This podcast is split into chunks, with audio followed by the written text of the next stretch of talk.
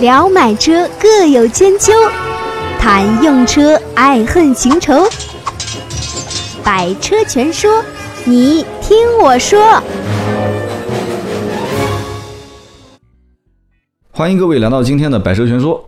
今天这期节目呢，又到了周三，大家都知道了啊，就是熟接上回。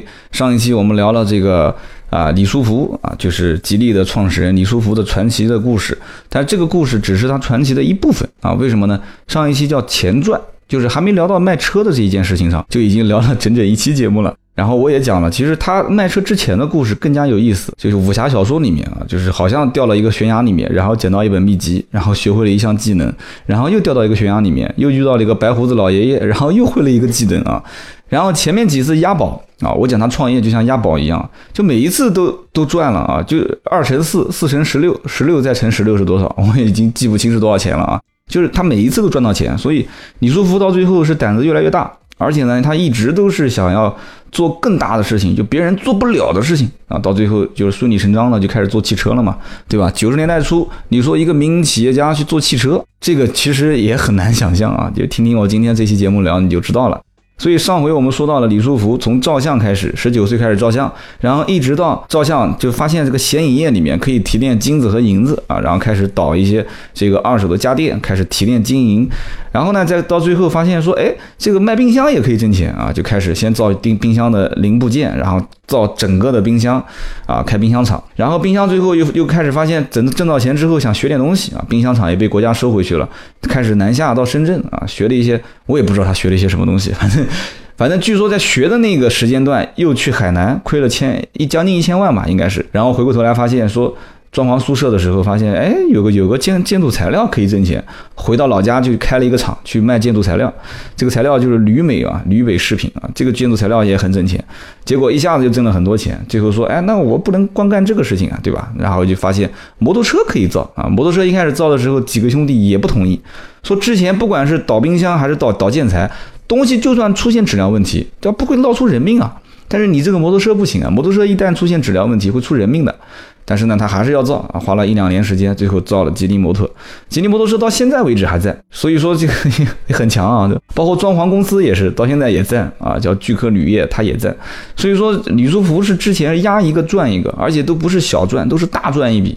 所以连续压了照相、经营、冰箱、装潢，加上这个摩托车啊，一二三四五个产业，到现在为止，他手上也有很多钱了。所以李书福一直到。十五年之后啊，十五六年之后，想要造汽车，那就不用讲了，所有人肯定也是不同意。但是这个所有人都不同意，李书福就想干，那怎么办呢？几个兄弟就讲了，说那这样子，给你一个亿。啊，给你一个亿，你拿去烧吧！啊，这就是相当于李书福拿了一轮风投，就跟互联网创业一样，拿了一个亿的风投去造汽车。但是那个时候造汽车，按道理讲，一个亿是算什么呢？只能算是买了一张门票，就是一个亿只能算是买了一个门票进去看看到底发生什么事情了。但是李书福是属于就是趁黑上了这个表演的台子，最后自己唱成主角了啊！所以就开个玩笑讲，人生如戏，把主角演成自己，把自己演成回忆，三刀一下变得这个诗情画意啊！所以说，今天我们就从李书福开始造车讲起啊，就是从买一个门票进去看人造车，最后变成自己造车啊。那么节目我们正式开聊之前，插播一个硬广告啊。三刀的这个订阅号之前做了一些小改版，大家估计也看到了啊，推出了一个新的项目叫买百车。其实买百车很简单，就把百车的百给去掉就可以了，叫买车。就三刀推了一个这么个新的项目啊，一年多以来一直都是啊，我们就是简单聊，然后大家论坛留言，之前还有私人微信号，现在都已经是用服务号。那么这个服务号上面的这个买买车呢，也希望大家多多支持。具体的细则节目里面就不多说了，大家可以去看啊，反正就是个买车的服务。三刀也是靠这个为生啊，新车跟二手车销售这么多年，我相信的呢，这个团队刚开始初建阶段也靠大家多多支持，但是我们的人呢是相对比较少的。初创团队嘛，对吧？所以我们服务的范围呢也是比较小啊，就在南京周边。那么将来有很多人也在问啊，这两天说啊，我新疆的，我是青岛的，我是哪边的啊？这你可以先咨询啊，能宣传吗？自己都在电台自己宣传啊，五二四四五八四四啊，五二四四五八四四，加个南京的区号，有什么问题也可以打这个电话，都没问题。反正就全当是咨询一下，就 也不一定双方之间要产生什么交易啊，就是你可以咨询，但是咨询呢，我建议不要。通过这个电话，因为三刀也不会接这个电话，因为平时我不在这个工作室的这个办公场所。那接电话呢是个美女啊，你别说听美女啊，一一堆帅哥就打电话过去啊，反正就是这个电话呢是以就是整个了解的过程中发现有什么疑问的时候，我建议可以打。平时呢就尽量不要打，就还是以我们论坛留言为主啊，然后以这种咨询为主。好，那我们就继续往下讲，这是硬生生的插了一个广告进来啊。同时还要记得啊，这期节目不要忘了点赞和评论啊，谢谢，再谢啊，非常感谢。好，我们就讲他卖车啊，不对，什么叫卖车？我们讲李书福造车啊。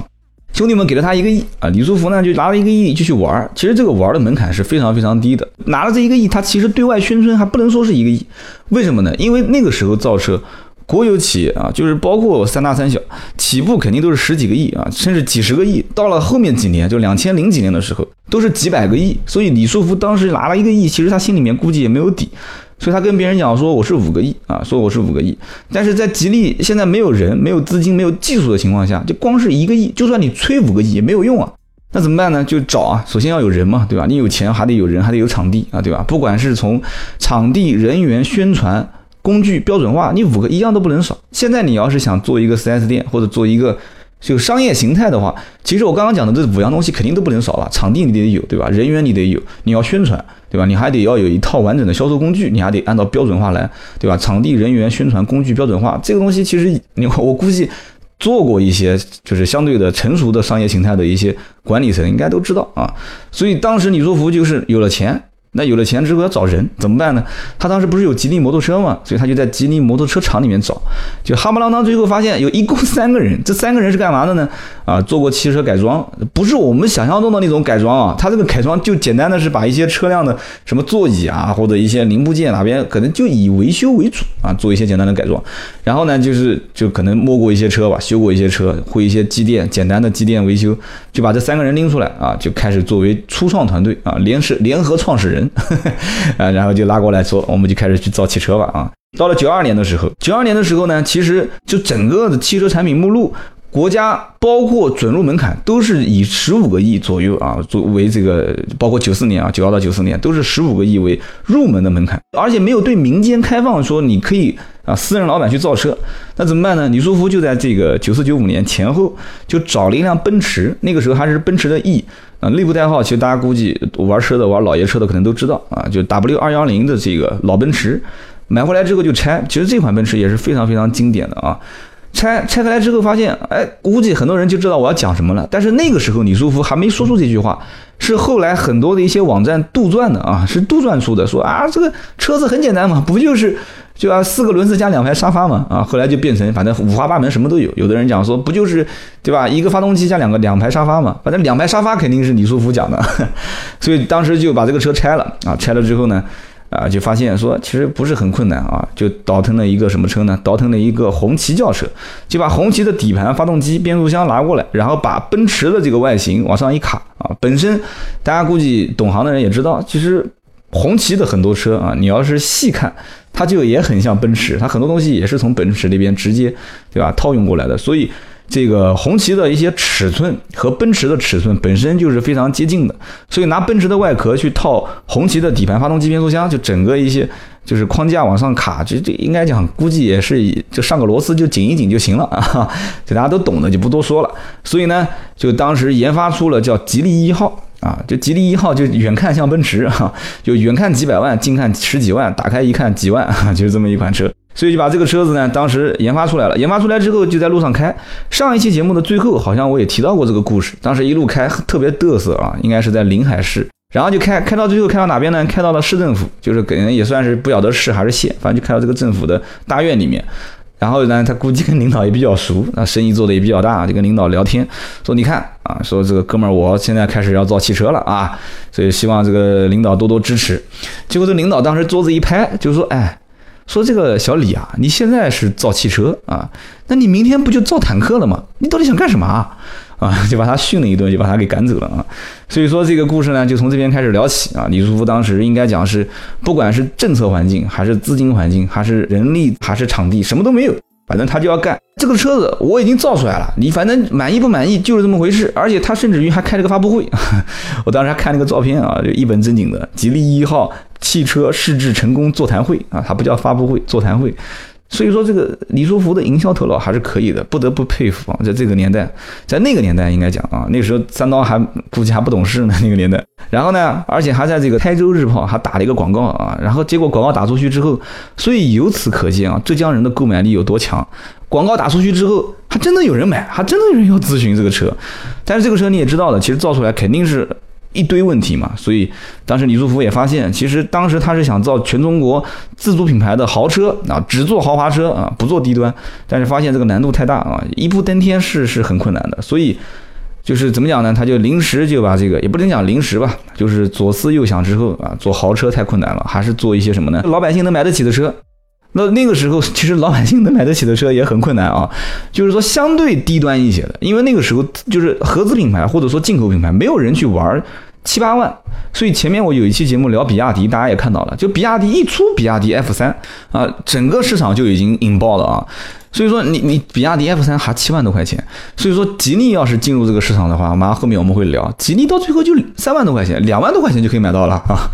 所以吉利就是已经下定决心了，就是要要做一个老百姓买得起的车。那么那个时候什么价格呢？夏利、奥拓都是十来万，你你没听错啊，没听错，夏利、奥拓都是十来万。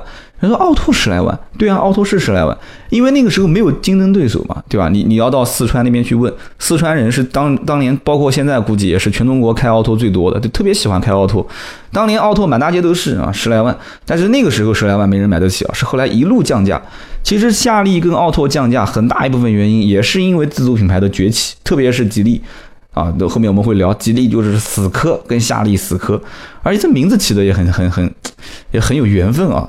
你想想看，吉利当年我上期节目聊过，吉利当年取这个名字的时候，不是因为它是要模仿夏利，所以才叫吉利，人家是当时做建材市场。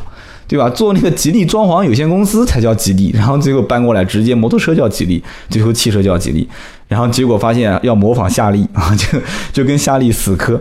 那个时候桑塔纳是要卖到十七八万啊，七万块钱以下基本找不到有什么车子啊。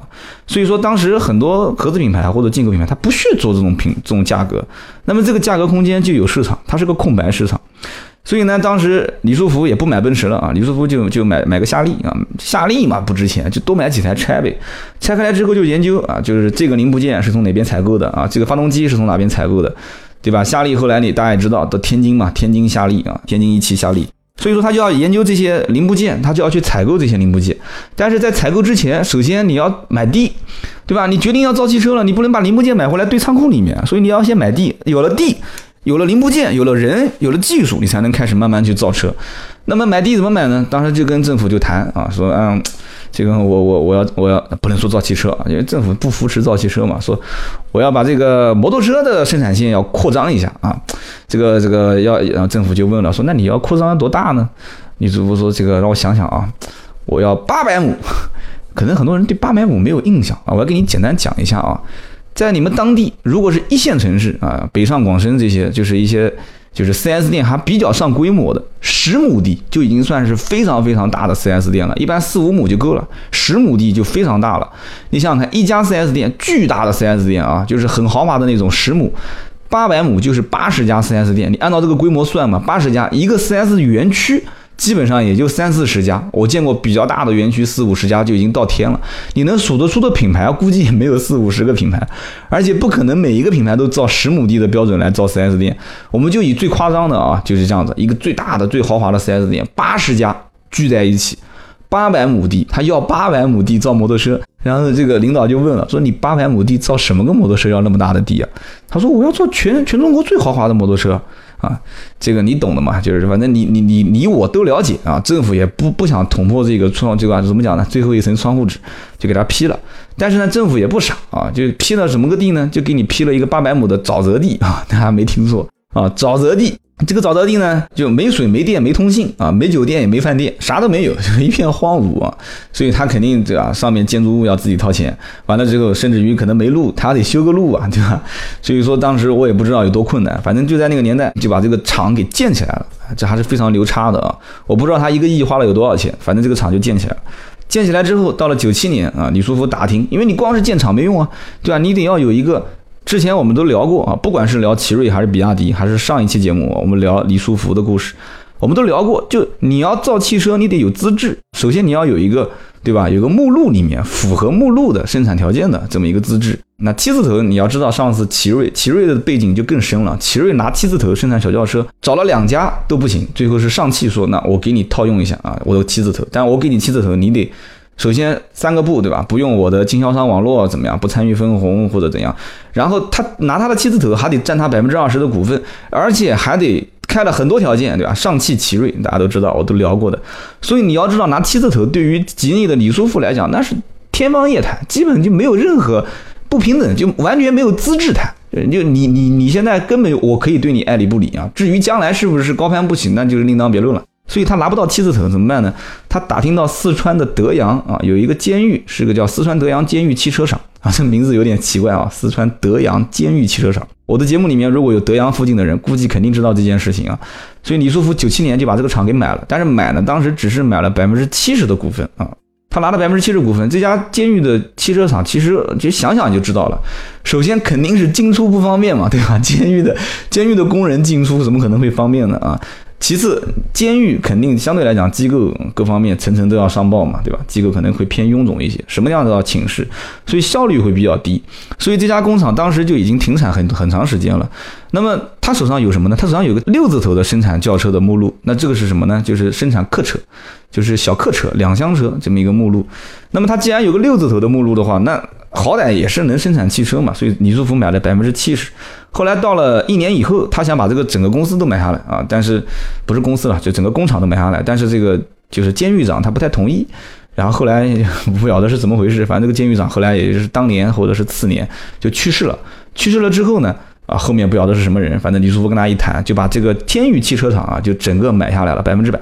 买下来之后，那不就有资质了吗？啊，就开始建厂房啊，就有资质了，就开始建厂房买设备。但是有个人就要问了，有很多人就要问，就是说你建厂房买设备有资质，我都懂。但是你现在关键钱够不够呢？对不对？所以这就说到当时李书福，也有人讲李书福是中国最早的，就最早的企业家当中实行股份制的，就有点像股份制。但是当时有人讲这叫什么呢？叫老板工程，就是分包制，就是外包。他把一个汽车厂的所有的这些流程全部切割出来，然后包给每一个小老板。那很多人要问了，说那这个造车本身就是不靠谱的事情，对吧？拿一个亿说五个亿，政府又不支持，然后呢，就又是又是那种怎么讲呢？又不是太光明正大的去造，哪有那么多老板愿意跟他一起干呢？想和三刀互动，你也可以搜索微博、微信“百车全说”。这个里面我们就要回过头来讲，你要知道李书福之前干了六五六件事情都成功了，都是在当时政策没有开放或者说是在市场没有完全起来之前去做的。就这个人眼光很独到，而且干事情干的应该讲还是相当有魄力的。所以说，李书福当年一做这个一做这个叫做相当于是老板工程，就是把整个造车的工程全部分包出去啊。你是做涂装车间，你是做整装车间，你是做车架，你是做什么的，就分出去了。哎，这些老板还真的跟过来干了，所以他就这样子把这些人的钱都融进来了。等于说，他虽然手上一个亿，但是你要知道他背后还有那么多老板，干了这么多年的生意，还是有人认他的。所以有人讲他是最早是做这个股份制的受益人啊。不管你说靠不靠谱，反正他认为靠谱，而且这个事情最后他做成了。所以说，真的就是李书福的故事，还真的非常非常传奇啊！好了，这个生产线也外包外包出去了，工厂也有了，资质也有了，那怎么办呢？买配件嘛，对吧？之前就讲了，拆夏利的原因就是要看他配件从什么地方买的，要买配件。当时去哪边买呢？当时就去上汽，但是上汽人家是肯定不会鸟他，对吧？上汽开玩笑，三大嘛，对吧？上汽不鸟他，而且上汽那个时候我不知道这个时间节点，我没仔细看啊，是不是奇瑞已经开始在跟上汽合作？那如果奇瑞跟上汽合作，上汽更不会鸟他了啊！去了上汽，上汽呢找一个工程师，啊，工程师当时一听啊，就说那我们聊聊呗，啊，聊就聊呗，对吧？唠十块钱的啊，两个人就坐在一起聊。李书福就问李书福说：“你们花多少钱造车啊？”李书福说：“这个咱花了一个亿啊。”一个亿虽然在那个时候已经是非常大的一个数字了，但你要知道，这些工程师本身虽然不是自己的这个产业啊，但是毕竟背靠大树好乘凉嘛。所以 所以啊，李书福不说一个亿啊，李书福是说五个亿啊。然后工程师就很不屑哈，他说五个亿啊，五个亿别说造车了，你造个造个。模具啊，就是你造一个这个汽车的玩具，我估计差不多啊。你讲造汽车，天方夜谭，所以人家根本就不屑他，你知道吧？所以呢，当时李书福就跟他讲说，那我们就谈点实际的，我来采购配件的啊。他说，那你等一等嘛啊，就出去了。李书福在那边一等，等几个小时，工程师没回来，然后呢，这个就是其他人实在看不下去了，就跟他讲说：“你不要等了，人家已经走了。”啊，李书福收拾收拾包就回去了。所以说，真的就就我跟你讲，再再牛叉的人，当年创业都是要经历这样的阶段啊。哎，我先叹口气啊，大家别着急啊。所以说，李书福当时没买到配件就回家了。回家了之后怎么办呢？啊，就跟所有人商量，包括这些小老板啊，就商量说，那我们这样子吧，就分头，我们就分头去找。你不卖给我，那全国各地总归有同样的配件，对吧？而且你上汽也不是什么配件都是自己生产的，你也可能要出去采购。所以呢，到处找，找到最后就发现。就是有一部分人呢是直接拒绝，就根本不相信嘛，说你民营企业造汽车，你哎回去回去回去，你不要天方夜谭了。那还有一些人呢出于同情，说那行那行卖点给你吧。但是这个卖给他的人呢还要分几种啊，有的呢是正儿八经的，就说啊同情你啊，就成本价估计也稍稍微挣一点嘛，就卖给你了。但是更多的是卖什么呢？就卖一些残次品。好的我不给你啊，我卖一些次的给你。那还有一些呢是什么呢？趁火打劫啊，反正好的也有，差的也有，价格翻几倍啊，反正就卖给你。那李书福没办法，就只能把这些东西全部拿回来啊，七拼八凑的，好不容易终于把零部件全部凑齐了，就开始可以造汽车了吗？啊，一九九八年的八月八号上午八点啊，这这个日子是充满了俗气。现在估计大家都觉得这个八这个数字很俗气啊，但是他就定了这么一个日子啊，在临海的这个。吉利汽车工业园区啊，就是吉利豪情第一代正式下线。这个吉利豪情下线啊，它是个两厢车啊。那这个这个李书福肯定很兴奋啊。但是李书福就发了这个请帖，据说当时发了七百多份请帖，但是没有一个人愿意来，就所有的官员都不愿意到场。为什么不愿意到场呢？因为你名不正言不顺啊。这个吉利豪情这款车呢，实际上它的整个车身一眼就看出来了，前脸长得还是有点像奔驰啊，就是整个中网加前大灯啊，也就造型有点像。然后整个车身底盘都是用的夏利啊，就是仿夏利嘛。然后发动机丰田八 A 的，那个时候发丰田的这个八 A 发动机，天津一汽嘛，啊，就是也是。就是买的这个老生产线生产的这个发动机，后来也是非常非常多的车在用。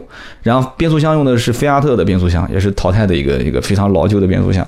反正这个车反正就就就生产出来了啊！吉利豪情，我相信很多人估计也知道，当时发了那么多请帖，那这个车下线嘛，也是非常隆重的一件事情，大家都不来。所以说，在浙江创业的环境非常好，就像现在互联网在浙江也是环境非常好。浙江不管是杭州还是杭州周边的一些城市，创业非常好。这个回头我就可以，可能就是题外话了。南京现在互联网创业环境差的是一塌糊涂，真的。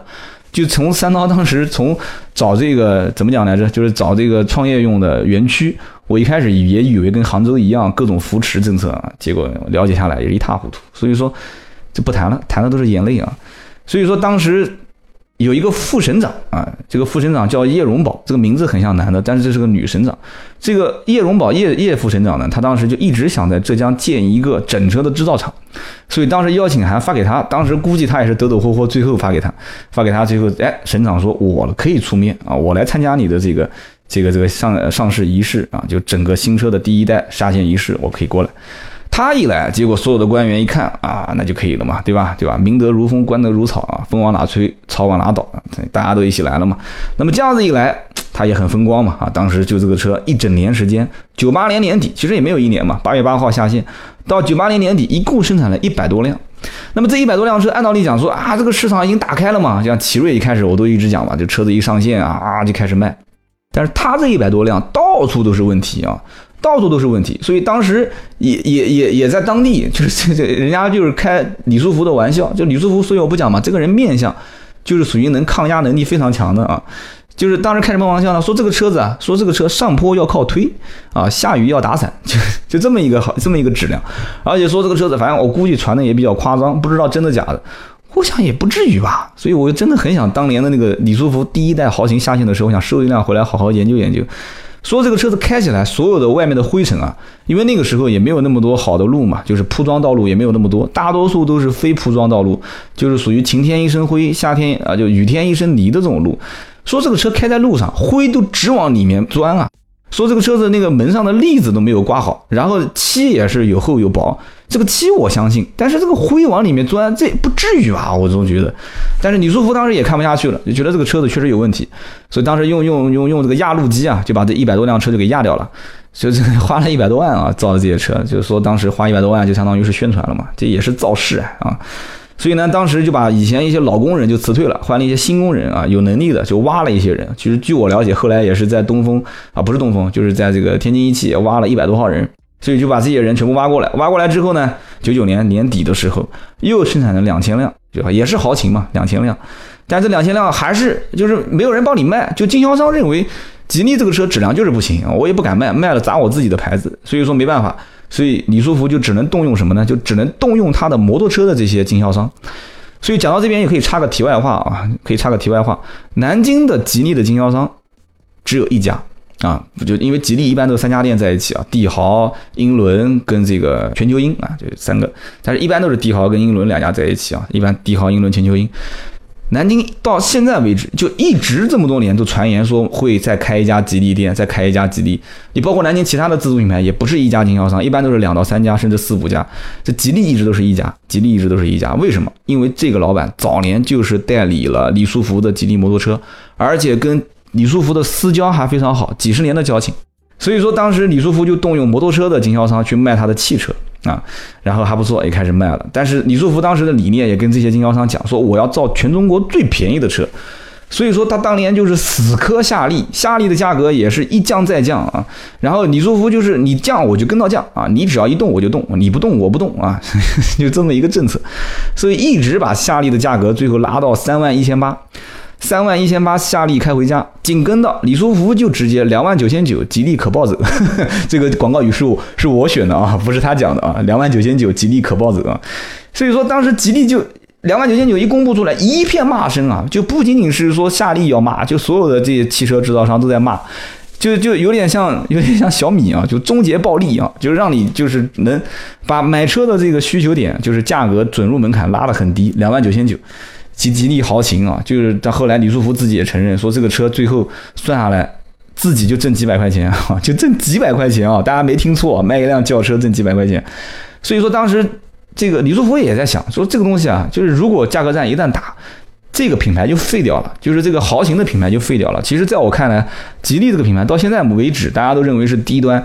跟他早年，包括后来一直在拉低价格做最便宜的车这种理念有很大的关系，所以现在突然要说做豪华车，很多人也在笑他，但我我还是比较看好的就吉利现在也把沃尔沃给收了啊，所以说怎么讲呢？就一步一步走，后面的事情谁都讲不清楚。但是当年吉利还是非常。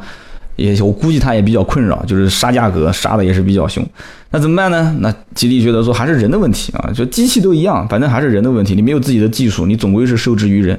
所以吉利当时也是在九几年的时候就开始，一开始是跟一些大学合作啊，杭州的一些大学合作，就招了一些人进来，包括刚刚也讲了，在天津一汽挖了几百号员工，一百多号员工，他从大学招的这些人就怎么都留不住，为什么留不住呢？因为那个时候本身精英式教育，对不对？精英式教育，精英出来之后，怎么能到车间底下去实习呢？对吧？他不可能从底层做起。但是李书福这种从底层实干上来的这种企业家，怎么可能能看到一个大学生说上来就给你坐办公室？不可能的嘛。首先你要从底层做起，所以当时招了六十个大学生进来，最后留了一个。啊，很多都自己走了，然后李书福看不爽的也也把他给开掉了啊，所以最后就剩了一个。后来李书福自己招大学啊，吉利大学定向培养啊，定向培养，不管你是什么学历，大专也好，本科也好，哪怕是研究生，但他估计更喜欢的，你你说一线工人要那么那么高的学历干嘛呢？对吧？要那么高的学历也养不住，包括中专、技校他都有啊，所以叫吉利大学，吉利的一些学校合作的学校都有，所以说。当时吉利开始从人抓起，其实我觉得这一步走的还是非常对的啊，而且应该讲还是要给他鼓鼓掌啊，这种想法非常非常不错，要培养自己的人才。丰田也有自己的学校嘛，对吧？很多一些企业品牌都有有自己的学校，慢慢养。这种技术要靠慢慢养，就做大学是积德的事情，真的就慢慢养，十年、二十年，甚至一百年，一百年之后，说不定你你看现在你觉得好像李书福傻傻的就做这些事情，那可能一百年以后，那就吉利一个品牌留下来了，都有可能的。所以说。他当时造大学啊，造大学造完之后手上也有点钱啊。九九年的时候，我估计他几个兄弟后来也过来了啊，觉得造车还是挣钱。那个时候造车都是暴利啊，造挣挣几百块钱那个事情可以放后面讲啊。我也估计当时只是媒体宣传而已。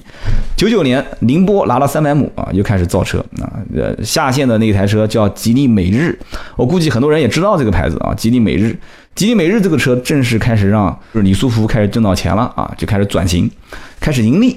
那么两千年的时候呢，召开全国经销商大会，这个大会呢，不仅仅是把摩托车经销商喊过来，我估计造那个铝材的经销商也都喊过来了，就是聚科铝业的前身，都喊过来了，一千三百多号人啊，就不是一千三百多号人啊，一千三百多个经销商啊，全部喊过来啊，应该是一千三百多号人啊，一千三百多个经销商的话就不得了了，一千三百多号人就把全国各地的人拉过来，然后做一些汽车的新品展示，然后再走个秀，也是从两千年开始，李书福也是频繁的会上一些电视节目采访，曾经有一次。啊，主持人采访就是各个大佬啊，坐在台上面，就是汽车厂商各个很牛叉的一些领导啊，就是开口闭口就是我们几十个亿、上百个亿啊，我们的技术怎么样啊？我们拿技术换市场啊，用市场换技术啊，不是技术换市场。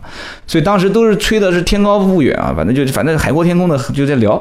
最后到李书福了啊，李书福是倒数第几个啊？估计观众已经走的差不多了。主持人就采访说：“哎，你谈谈你的造车的观点了。”李书福说。就造汽车嘛，也没什么了不起的嘛，就四个轮子两排沙发嘛。讲完就哄堂大笑。主持人说：“哦，原来你吉利就是这么造车的嘛。”所以说，所有的人当时对李书福都是觉得这个人就是一个老农民啊，就是当时的形象也好，穿着也好，谈吐也好，就没什么文化，就是把他当成农村人来来来对待。而且所有人的人都不看好李书福造汽车，就是在这样的一个情况下，李书福还在造，而且第二款车型每日也下线了，所以当时。就是哪哪个杂志我也搞不懂，反正就是给他评了一个叫最执着的企业家啊。这个执着如果成功的话叫执着，如果不成功那就是疯子嘛，对吧？就是狂妄啊。所以当时也有人讲说李书福就是一个汽车的疯子。但是怎么讲呢？就是国外也有人，就是当时也是，就是怎么说呢？就是也是我看小道消息讲的啊，说这个丰田曾经甚至于，这这这纯粹小道消息啊，丰田曾经也把吉利的车拉回去拆开来看过啊。当然了。就是两千，应该是两千零几年的时候，丰田不是跟这个零三年吧？丰田跟吉利不是也打了一场官司嘛？我之前讲比亚迪的时候，我也聊过这个事情。丰田当时去拆他的车之后，发现说这个人还是不得了的。这个人有点像什么呢？有点像丰田的创始人。大家可能觉得丰田创始人是丰田喜一郎，丰田创始人是丰田喜一郎他老子，就是他爸叫丰田佐吉，丰就。当时日本人就断定，也不是断定，就是也是野史讲说说吉利的李书福就是中国的丰田佐吉。哇，这个评论那就是非常非常非常高的评价了啊！丰田佐吉可是可是丰田历史上的一个发明家啊，他当年是发明的叫丰田式木织木质织机啊，怎么这么绕口？就是仿国外的纺织机嘛，就是用木头来做，它就是以这种成本的低廉，但是。怎么讲呢？就是结构的精准化，而且不容易坏而组成。就它东西非常耐用，所以丰田所有的后面造的东西都是以这种理念，就是东西成本一定要降低。所以大家觉得丰田的车铁皮也薄，门也薄，但是怎么开都不坏啊！就这就是从丰田佐吉这个时代开始传下来的啊。丰田喜一郎，所以当时。这个中国的丰田佐吉啊，就是李书福。李书福当时人家说这个人就是疯子啊，就很狂妄。但是他无所谓啊。到了两千零二年的时候，三厢版的吉利美日啊也下线了啊。三厢版的吉利美日，他估计他自己也不承认，就是三厢版的车也是第一代的第一款的吉呃吉利的三厢车，就是叫优利欧。其实这个优利欧看上去还可以啊，我也见过这个车，身边也有人开。就虽然说做工各方面有点粗糙，但是看上去还不算太丑。这个车当时卖的估计也还行。但是随后。吉利发现还是要把这个市场稍微的这个水啊搅一搅，所以吉利当时就出了一款吉利美人豹啊，这估计很多人要笑了，说啊这个车我见过，吉利美人豹啊，吉利美人豹号称是中国第一跑车，而且这个车子呢，当时还据说是找了意大利的公司设计的啊，一点三、一点五的排量啊，十二万九千九到十四万九千九，其实这个价格区间，当时在两千零二零三年的时候，应该很多人已经能接受了。而且这个车最后零三年还被中国国家博物馆收藏成永久藏品，这个就不得了了啊！我觉得其实到零三年之后，吉利不造车，我觉得他这一辈子也就够了，因为已经被中国国家博物馆都收藏了嘛。所以这个期间我不讲嘛，就是李书福干的是这些事情，三辆车，它第一轮的这个车辆的整体框架结构就已经全部搭建好了。零三年还发生一件事情，就是丰田告吉利，这个我就不讲了，你大家想听就听上半段或者听。这个比亚迪的那一期节目里面，我应该也提过的。反正最终的结果就是中国人判定啊，叫商标不侵权，广告有夸大，因为吉利每日的那个商标长得特别像丰田啊。然后当当时李书福自己也认为，说我当时去采购天津一汽，就天津丰田的发动机，这个丰田八 A 的发动机，你丰田也没有拒绝嘛，对吧？所以我说，就是它广告语叫做丰田动力价格动心嘛，所以丰田就当时就讲了，说你这个丰田动力讲的就不对，对吧？你是自己把我的发动机拿回去自己改造的。丰田是这么认为的，所以这个就不聊了，反正都是一团糊涂账。所以到了零五年，零五年的时候，吉利已经是年产十五万辆的一家企业了，全国排第八，这是很不容易的。一直到零七零八年，就是全球金融危机之后，嗯，这个吉利才发现说，哎，我可以出去采购一点配件了啊，这个因为外面东西都很便宜嘛，对吧？然后这个时候可以扩张，因为便宜嘛，车子就有竞争力，有竞争力，那我就要改啊，就把老三样吉利的豪情、每日、优利优就替换成了远景、金刚。啊，和这个叫什么来着？自由舰啊，就是远景、金刚、自由舰，就替代豪情、每日、优利优这些车型，估计大家都很熟悉啊。零六年的时候，收购了这个英国的猛童，猛童本身就是英国最大的出租车的这个制造企业。收购完之后，就出了一个英伦啊，英伦的 TX 四。所以这个里面还要插个题外话，包括零五年前后，吉利自主研发了一款变速箱啊，就是这个叫呃 CVT 变速箱，就是自动挡的变速箱。然后造了那个自由舰，自由舰也是零五年前后上市的，是跟韩国大宇，所以大家可以看这个吉利自由舰长得特别像韩国车。然后一点三、一点五、一点六的排量，一点大家仔细想啊，一点三、一点五、一点六的排量，是不是跟某些韩国品牌的排量是非常非常像啊？所以当时这个自由舰上市，其实评价还是不错的啊，价格又比较低。所以到了零六零七年啊，零七零八年就是金融危机，然后吉利开始整个脱装市场之后，然后慢慢慢慢到了一零年，吉利收购沃尔沃啊，吉利开始说，哎，这个可以把我的整个的品牌啊，我把吉利的品牌淡化啊，华普这个品牌我也淡化，这两个品牌最后我就全部淡化掉，就不属于叫，就是这个车就叫吉利轿车，不要叫它吉利轿车。我估计你在李书福面前说这是吉利轿车，他会不开心，他肯定会不开心。为什么呢？因为吉利，吉利。没有轿车，没有轿车，吉利就是一个公司。你知道唯品会的公司叫什么名字吗？肯定不叫唯品会有限公司，是不是？你知道这个这个随便举几个互联网公司嘛，对吧？你知道汽车之家的公司叫什么名字吗？它难道叫北京汽车之家汽车互联网有限公司吗？应该它也不是吧？我我不太清楚啊。你知道美图秀秀的这个互联网公司是叫什么吗？你也不知道。你所以说这个。很多人就他肯定是希望你只知道它是一个吉利汽车制造有限公司，但是吉利这个牌子要淡化，其实淡化的更多更多一部分原因是他想把品牌提升嘛，就一次又一次的提升嘛，所以他现在就打造什么呢？零九年啊，零八年推全球鹰，对吧？大家估计一听就知道了，包括后来自由舰啊、熊猫啊都在这个这个全球鹰里面，而且全球鹰。也是早年跟淘宝合作啊，就是在网上卖，不在线下卖啊。然后零九年推帝豪啊，帝豪大家都很熟悉的，经常很多人也会在论坛里问三刀说帝豪这车怎么样啊？零九年推帝豪，一零年推英伦，对吧？我们也知道零六年收的这个远景啊，不是远什么收远景啊，零六年收的英国猛童，然后完了之后，哎，就开始直接并购成了这个英伦，所以。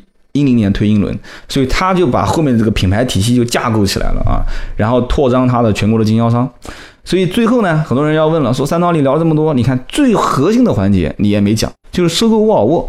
收购沃尔沃是一零年的事情，这个呢，我建议大家可以在网上找一些视频啊，就怎么搜呢？就搜一些，就是要一定要搜访谈，就是采访李书福的视频，关于沃尔沃的，比方说访谈李书福空格沃尔沃，就你要看李书福对当年收沃尔沃这个经历是他自己是怎么讲的，然后再结合一些媒体，媒体有的时候是适当夸大的嘛。李书福当时就是收购沃尔沃，我看他访谈里面讲的几句话，我觉得蛮经典的啊。他说这个沃尔沃啊。大家都知道沃尔沃是福特集团旗下的。他说这个沃尔沃就是福特养的一个，就是这个黄花闺女啊，就是待嫁的，想要嫁人的黄花闺女。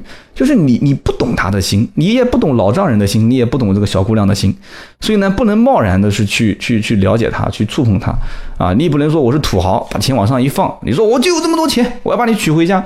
这不是真爱啊！这不是真爱，所以李书福一开始，你看大家都看很多新闻，一开始先是接触，然后说宣布退出，然后说又参与，结果是独家参与啊，就最后啊成功的把他娶回家。说也有人讲说李书福当年就是有一个沃尔沃的梦啊，现在是圆了一个梦，反正这些东西都不讲，反正沃尔沃当年收购。这个事情可以哪天我们详细拿出来聊，也是挺好玩的一件事啊。他把它反正把它给收购了，以前现在是叫吉利沃尔沃，后来就是很大家都懂的嘛，就是吉利沃尔沃，很多人就不买了嘛。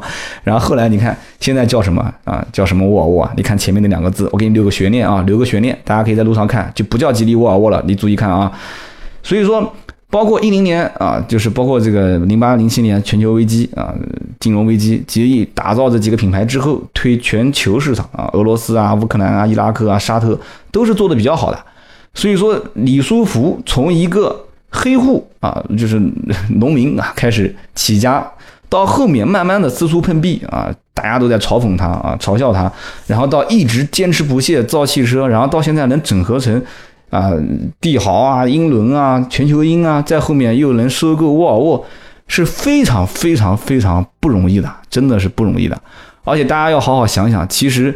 真的，你如果身边要有浙商的话，我觉我真的建议跟浙商多聊一聊啊。就是说，每一个浙商，其实在他的背后的打拼经历都是不容易的啊。三刀不是浙商，但是三刀的打拼也是不容易的啊。就是从找第一份工作开始，以后可以可以聊聊找工作的经验啊。很多人也想聊天，就纯粹聊天嘛，可以结合一点车的事情来聊。也是没有找过任何一个人啊，可以拍着胸脯讲啊，没有找过任何关系，家里面也没有动用过任何关系，其实没有关系嘛，就是白手起家在做，一直到现在，其实也没做成什么事情。但是有这么多的听友陪伴陪伴着三刀，而且能听到现在这个点，那都是铁粉啊，大家都知道的，都是铁粉。而且我也在坚持做这件事情，虽然你看现在是五一车展，我录这个节目很辛苦，而且之前还拖了一两期，盾牌也很辛苦啊，盾牌也是催我说你节目怎么还没录啊，怎么还没录啊？真的很累啊，兄弟们啊，兄弟姐妹也应该这么讲，在白天车展，晚上录节目，真的电脑都不想开。很多人估计经历过我这种样子，就回家就想睡觉，想洗澡。但是呢，就是怎么说呢？所以这个坚持一定要坚持。一件事情既然开始了，而且你既然走的比别人早，就一定要坚持下去。所以大家别忘了啊，给我们的节目点个赞，然后转发一下那是最好，然后给我们评论一下。同时别忘了我们的微信的服务号啊，里面是三刀跟大家。三刀跟大家唯一互动的一个地方就是论坛啊，可以点进去。论坛的名字叫“砍三刀”，我要砍三刀啊！然后呢，我们的新推的这个项目叫“买百车”，大家多多支持，谢谢。我们下一期接着聊。本节目由斗志文化制作出品。